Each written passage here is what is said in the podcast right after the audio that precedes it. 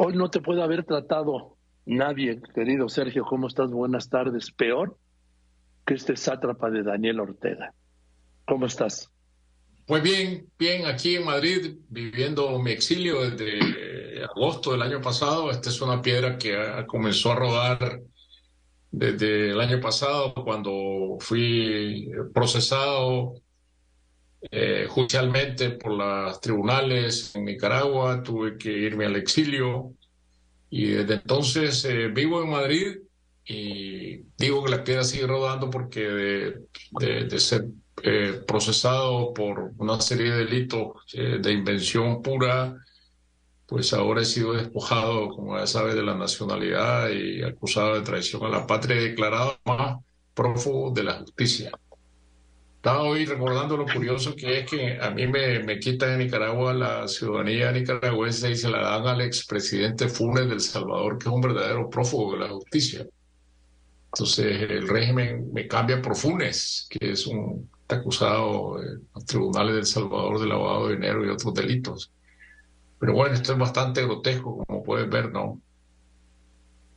No, es, no me lo puedo acabar de creer no me lo puedo creer, yo que seguí tan de cerca todo aquel movimiento sandinista, Sergio, que nos reunimos aquí en México cuando llegaron a aquel primer viaje, que hablamos en aquel programa, entonces en, el Canal 13, que nos fuimos a cenar tarde y tardísimo. Recuerdo muy bien todo eso. En 1979. Sí. Bueno, la solidaridad de México fue inmensa entonces, si te acuerdas, con el derrocamiento de la tiranía de, Somoza, no solo el pueblo, el gobierno de México. Yo, yo sé que el presidente López Portillo no es bien recordado en México, pero él fue decisivo en el derrocamiento de la dictadura, el respaldo que el gobierno de México prestó. Recuerdo que en determinado momento el presidente López Portillo nos dijo, que cuando nosotros consideráramos conveniente le pusiéramos la fecha a la ruptura de relaciones de México con Somoza. Y efectivamente le anunció la ruptura en, una gira por Veracruz cuando nosotros le dijimos, presidente, este es el momento. Y, y México fue decisivo, los sindicatos, las corporaciones, las universidades, el pueblo, el gobierno, eh, una solidaridad impagable la de Nicaragua con México entonces. Sí, fue en Cancún desde la comida que le había ofrecido. Se había ido Fidel Castro la vía anterior de una visita y había llegado al mediodía Rodrigo Carazo, Carazo Odio, que le dio ah, el pues panorama. Y, sí. Y ahí se dio aquella ruptura. Yo todavía no me puedo creer, Sergio, no me puedo creer. Bueno, de este sátrapa me puedo creer todo. Lo que pasa es que ha superado mi capacidad de lo que yo pudiera creer con todas las arbitrariedades y crímenes que ha cometido. Pero el perseguirte ayer hablé con la comandante 2, hoy hablo contigo. No puede ser, Sergio, que después de aquellas jornadas históricas, históricas para Nicaragua, un ejemplo para América Latina, te haya hecho lo que te ha hecho este dictador. Bueno, no, no solo a Joaquín, imagínate, 222 eh, prisioneros que fueron eh, liberados, entre comillas, porque fueron enviados al destierro y además eh, bajo el engaño de que no se lo dijeron al gobierno de los Estados Unidos, de que los enviaron en este avión, el gobierno de Estados Unidos exigió que le dieran a cada uno un pasaporte, un documento válido, y una vez que estaban en Estados Unidos, eh, hicieron este, esta pantomima de despojarlos de la nacionalidad, de declararlos apátridas. Y esto crea un problema legal para los refugiados, porque no, están siendo tratados como refugiados políticos, sino como bajo refugio humanitario. No podemos tener trabajo, etcétera, ¿no? Esa fue una trampa.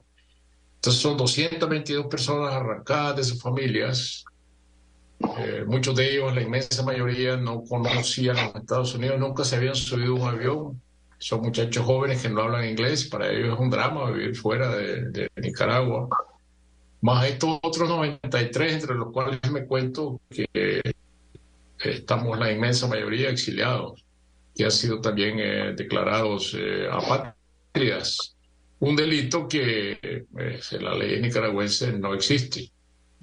De ninguna manera, está prohibido por la Constitución, está prohibido por las, eh, digo, una pena más que un delito, está prohibido por la Constitución, prohibido por los convenios internacionales, de manera que por donde, por lo mira, mires es un absurdo, pero estas medidas dictatoriales siempre tienen mucho de, grotesco, de absurdo, de increíble, precisamente por eso, ¿no? Por eso es que los, los, dictadores entran tan fácilmente en el territorio de las novelas, ¿no? Por, por este despropósito, por esta desproporción de sus, de, de, sus hechos, que se creen dueños de vida, de hacienda, dueños de la vida y la muerte de las personas, de su destino, de su, de su identidad. Porque arrancarle la, identidad a alguien es, lo último eh, que se puede buscar eh, eh, qué hacer para poder para querer liquidar a una persona, para borrarla del mapa, para hacerla desaparecer, es decir, decretarle la muerte civil. A mí me gustó muchísimo, Sergio, esa frase tuya. Mientras más Nicaragua me quitan, más Nicaragua tengo. Sí, porque Joaquín, eso es imposible que te quiten un país, ¿no? Eh, eh, hay, un poema de, José Emilio Pacheco que siempre yo eh, lo, recuerdo porque que te dicen que es, que, que, es, tu país y él hace un listado de una o dos calles, un, paisaje, una montaña, los recuerdos que tú tienes de este país que son totalmente imborrables. De manera que unos cuantos héroes, la historia, eso está metido dentro de tu piel, dentro de tu sangre y, quitártelo es absolutamente imposible. Ahora, ¿qué va a ser de tu vida, Sergio? ¿Qué va a ser de la vida de los otros 93, de los primeros 222? ¿Qué va a ser de su vida? Nosotros estamos en una situación provisional. Yo te digo provisional, yo tengo 80 años. Eh, pero no pierdo la esperanza de que este es un asunto provisional. Todos vamos a regresar a Nicaragua. Tiene que haber un cambio político en el país. Eh, tiene que cambiar la suerte de Nicaragua. Eh, yo aspiro que este cambio sea democrático, que se haga una transición pacífica. Tiene que buscarse la manera. Eh, no puede haber una salida sangrienta de nuevo por el país, otra guerra civil, violencia, más sangre, más muerte. Nadie quiere eso en Nicaragua. Solo hay malos recuerdos de la última guerra civil que derrocó a, derrocó a Somoza y, y, con un peligro para mí inminente e inmanente, que a consecuencia de una revolución siempre resulta un caudillo armado que se apodera del país. Esta es una especie de ley escrita en la historia de Nicaragua y por lo tanto hay que evitarla. Si alguien me pregunta cómo van a ser, cuáles van a ser los mecanismos de ese cambio, yo no lo sé, pero, pero, pero ese cambio se va a dar y mucho más tarde que temprano y quizás aquí está el verdadero papel de la comunidad internacional facilitar, ayudar, de, que no olvidarse que Nicaragua está allí, que Nicaragua es una herida sangrante en América Latina. Nicaragua no es un país estratégico, por eso mucha gente no se acuerda de Nicaragua. Pero eh, eh, estamos en el corazón de la América Latina y por lo tanto este es un problema que, que afecta a todo el mundo. Y, la comunidad latinoamericana debería eh, hacer un esfuerzo porque eh, se empuje este, este, este, este cambio democrático en Nicaragua. Pero mira, eh, Sergio, la comunidad latinoamericana está callada. Por fortuna, déjame, vamos a escuchar este reporte, ¿sí? Cintia Dávanos. Así es, Joaquín, una veintena de ex jefes de Estado y de Gobierno integrantes de la Iniciativa Democrática de España y las Américas denunciaron el silencio del presidente de México, Andrés Manuel López Obrador, y de gran parte de los gobiernos latinoamericanos ante el destierro y retirada de nacionalidad a 222 presos políticos de Nicaragua. En una declaración divulgada este lunes, los expresidentes lamentan el silencio de los gobiernos de la región, con excepción de los presidentes de Chile, Gabriel Boric, y Ecuador, Guillermo Lazo, ante la arremetida dictorial de Nicaragua, que ha desterrado a 222 presos políticos y les ha retirado la nacionalidad. La declaración denuncia que el gobierno de Nicaragua ha confiscado los bienes y violentado los derechos de ciudadanía a 94 personalidades e intelectuales, además de condenar al obispo de Matagalpa, Monseñor Rolando Álvarez, a 26 años de prisión por negarse a ir al exilio. Señala que López Obrador adopta esa postura, mientras por otro lado calla ante el ejercicio y las violaciones de derechos humanos perpetradas por la pareja Ortega Murillo en Nicaragua.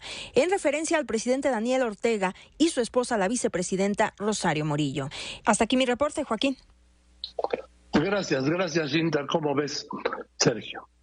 Pues mira, la, posición del presidente eh, Boris de Chile ha sido muy clara desde el principio, bajo, bajo una premisa que me parece muy válida, que las violaciones de derechos humanos, los atropellos dictatoriales, no se callan cuando vienen de la izquierda y se denuncian cuando vienen de la derecha. Son violaciones de derechos humanos y de los derechos ciudadanos de cualquier lado que vengan. Bajo este principio, entonces, es que Boris ha reiteradamente condenado lo que ha venido ocurriendo en Nicaragua de manera muy clara, de manera muy firme. Eh, hoy eh, o ayer eh, se pronunció el presidente de, de, Colombia, el presidente Gustavo Petro, en un tuit que tengo aquí a la mano, dice, reitero, América Latina debe ser un espacio sin presos políticos y sin presos sociales Toda violación a los derechos humanos debe ser condenada por toda la comunidad internacional. Mi solidaridad con los 94 nicaragüenses que fueron despojados de su nacionalidad. Bueno, yo agradezco mucho al presidente Petro de Colombia por esta declaración tan clara, tan firme respecto a la situación de, Nicaragua. Y ojalá los otros gobiernos, incluyendo obviamente el, gobierno de México, hicieran pronunciamientos eh, similares porque esto va decantando la situación y ayudando a ver claramente cuál es la situación de Nicaragua y el esfuerzo que se puede hacer, no de organizar un frente para ir a derrocar a Daniel Ortega, es decir, el cambio en Nicaragua lo van a hacer los nicaragüenses, sino para contribuir a esta transición de que yo estoy hablando. Pero la primera manera de contribuir a esta transición es abriendo la herida y señalando lo que verdaderamente está, está ocurriendo, no ocultándolo. Aquí tengo lo que dijo el presidente Boric, de Chile. Dijo, un abrazo fraterno a Yoconda, a Ramírez, o sea, a ti, Sergio, a Sofía Carlos y a todos quienes Ortega ha pretendido despojarlos de su nacionalidad nicaragüense. No sabe el dictador que la patria se lleva en el corazón y en los actos y no se priva por decreto. No están solos. Es el la definición, la toma de posición más clara que ha habido en toda América Latina. Y podría decirse yo que prácticamente en ese tono es la única.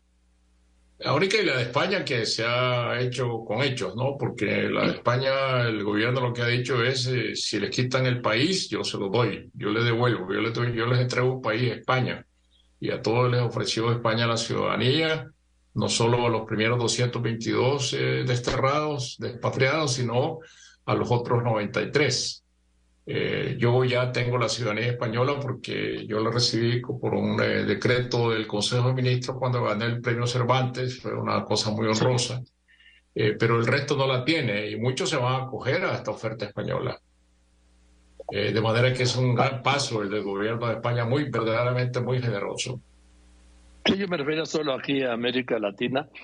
por ejemplo, en el caso de México, pues no ha habido no digamos una posición, no ha habido una condena, Sergio.